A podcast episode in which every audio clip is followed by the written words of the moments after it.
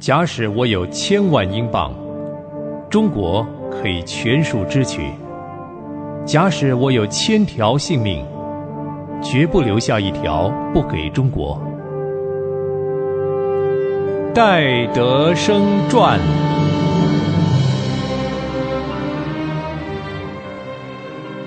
听众朋友您好，很高兴我们又在空中相会了，我是芳华。欢迎您收听一代属灵伟人戴德生牧师不平凡的血泪见证。前几次芳华播讲到，戴德生回英国养病几年之后，他又回到了中国。不止戴德生一家回到了中国，他还带领了二十二位外国人一起到中国传福音。戴德生一回到中国，就积极的拓展内地会的施工。虽然蒙神的赐福大有进展，但也常常遭到魔鬼撒旦的攻击，遭遇许多的难处。可是每一次都能够蒙神的保守，平安度过。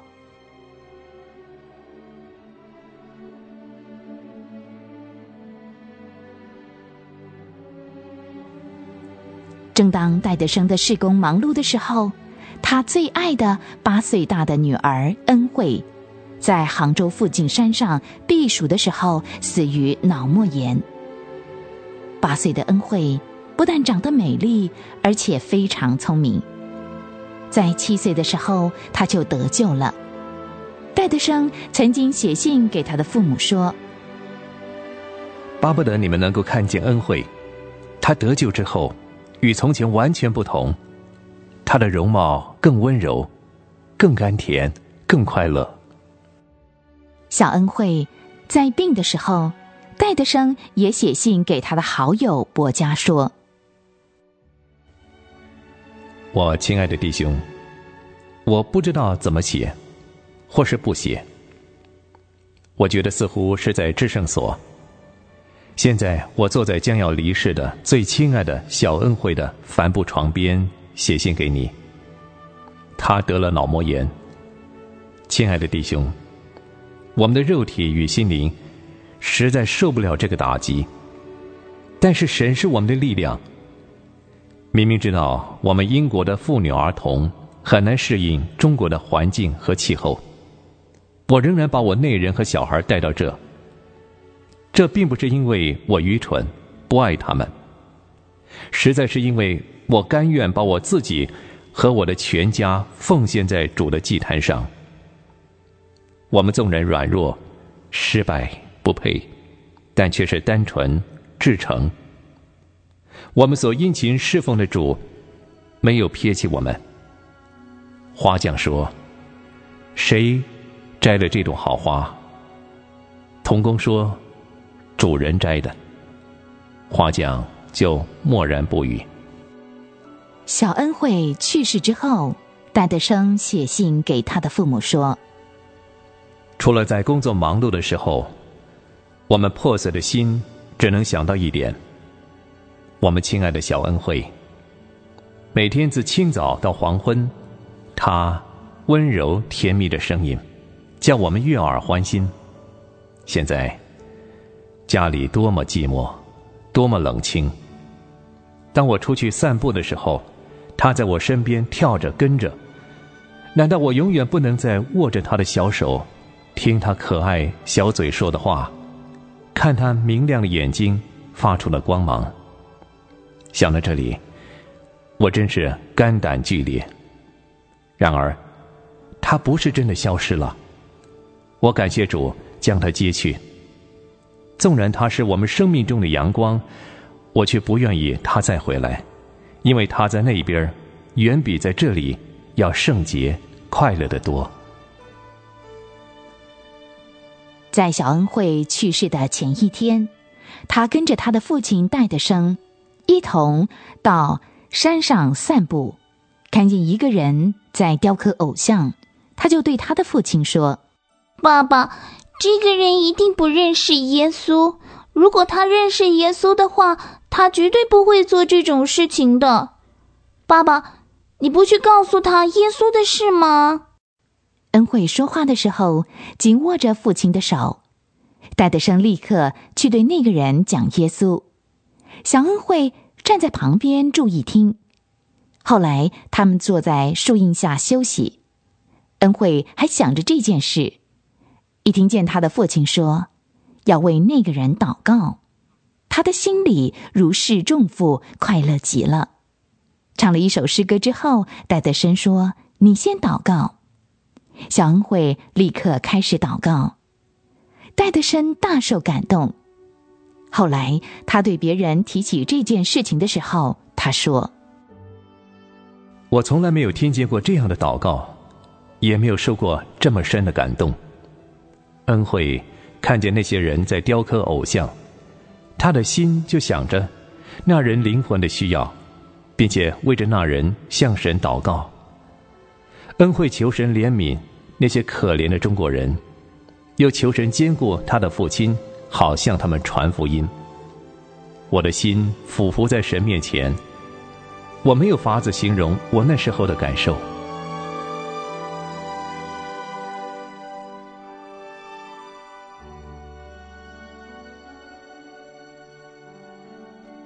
恩惠的世界激起了戴德生和童工们努力的传福音。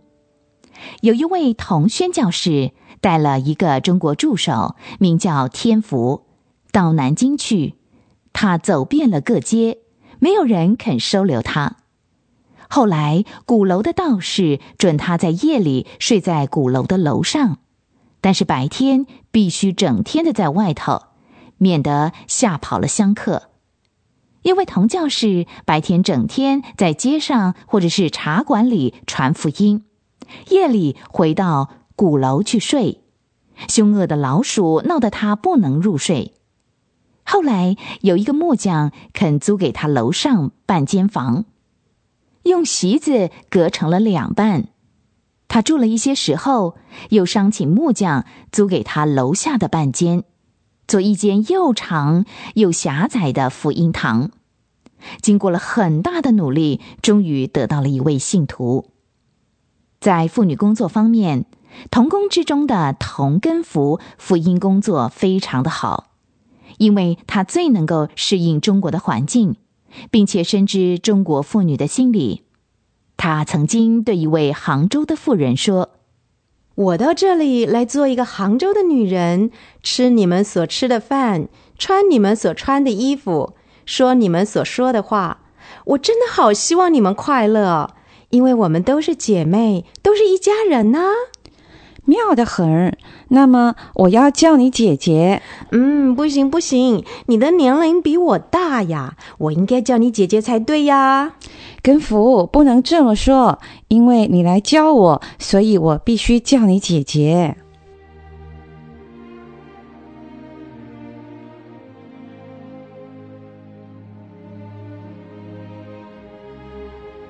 不到一年，各地教会大有起色。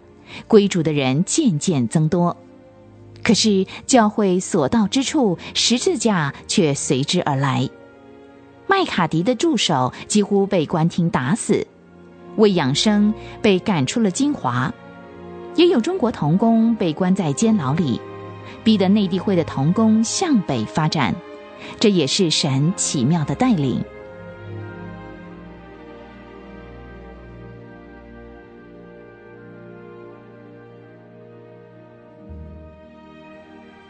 一八六八年，戴德生三十六岁。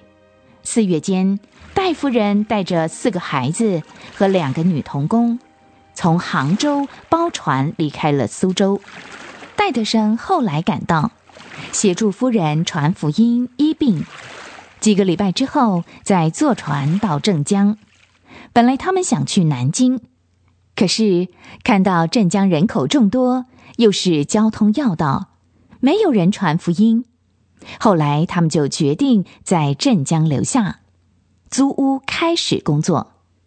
但是短时间之内租不到房子，必须得到当地官厅的允许，百姓才敢把房子租给外国人。刚好扬州有一家旅馆愿意把楼上的五间房子一起租给戴德生，于是他们全家搬到旅馆住。他们在扬州住，就马上展开了工作。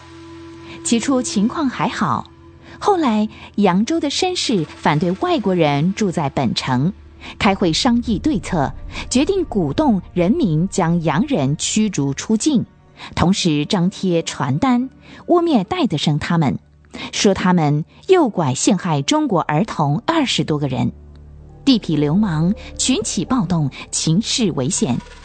李德教士正冲过来要保护戴德生夫人的时候，被一块砖打中了眼睛，倒地呻吟。戴夫人从二楼跳下，腿部伤得很重，流了很多的血。而秘书白女士从阳台跳下，跌在石子路上，左手臂受伤，动弹不得。戴德生和童工冒着极大的危险冲出包围，往衙门求救。官府才派兵把暴徒驱散。官兵走了之后，暴徒又第二次的来袭击戴德生，戴德生又冲出去求救。事后，戴夫人写给伯家夫人说：“我没有法子描写当时的情形，我不知道我的丈夫和童工们在哪里，我们几个妇女和儿童能不能活到明天？”孩子们问我：“妈妈。”我们今天晚上睡在哪儿呢？他们把我们的床给烧了。后来，终于蒙神保守，脱离暴徒的手。当我们第二天被迫离开扬州的时候，心里说，一定能够再回来。